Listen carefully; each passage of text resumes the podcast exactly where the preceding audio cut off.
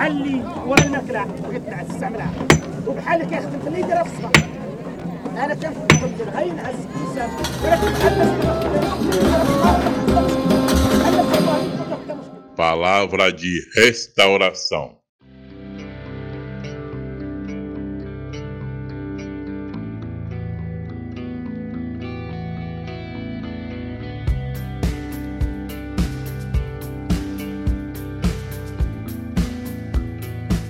Dia 20.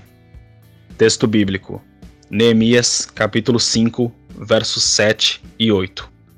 Diz assim o texto: Depois de ter pensado bem a respeito disso, repreendi os nobres e magistrados e lhes disse: Vocês são exploradores, cada um para com o seu irmão. E convoquei uma grande assembleia contra eles. Disse-lhes: Nós, de acordo com as nossas posses, resgatamos os judeus, nossos compatriotas, que foram vendidos aos gentios. E agora vocês estão querendo vender os seus compatriotas para que tenhamos de comprá-los outra vez? Então eles se calaram e não acharam o que responder. Tema: A corrupção nos tempos de Neemias. Depois da oposição externa mencionada no capítulo anterior, o capítulo 5 se inicia evidenciando os problemas internos de Jerusalém. Não bastando a ameaça externa, alguns nobres e magistrados estavam explorando o povo que trabalhava na reedificação das muralhas, de forma que estes chegaram a passar fome e a hipotecar a própria casa para conseguir algum trigo para alimentar a família. Em alguns casos mais graves, tiveram de ceder os filhos como quase escravos. Alguns realmente se reduziram à escravidão, para pagar tributos. O problema é que essa exploração vinha daqueles que pertenciam a Jerusalém.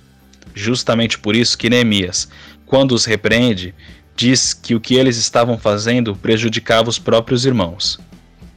Não é por acaso que Neemias usa os termos compra e venda, referindo-se a esta exploração como a venda daqueles que se disponibilizaram para trabalhar na obra. Ainda que esse capítulo não use expressamente o termo corrupção, utilizar a situação para explorar aqueles que estavam se doando é justamente isso. E corromper-se, seja qual for a maneira, é se afastar de Deus, porque a corrupção e o pecado estão intrinsecamente ligados. O nosso dever enquanto cristãos é agradar a Deus e fazer a sua vontade. O pecado, segundo a Bíblia, causa separação entre nós e Deus. Isaías capítulo 59, verso 2. Por isso que precisamos evitar o pecado de qualquer maneira.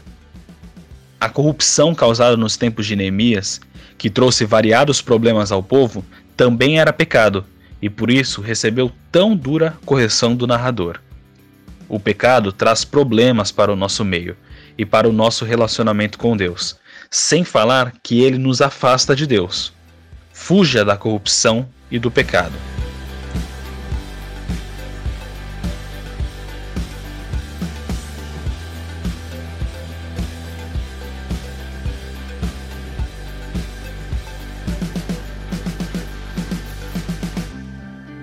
Sugestão de oração peça a Deus que lhe ajude a fugir de qualquer traço de corrupção.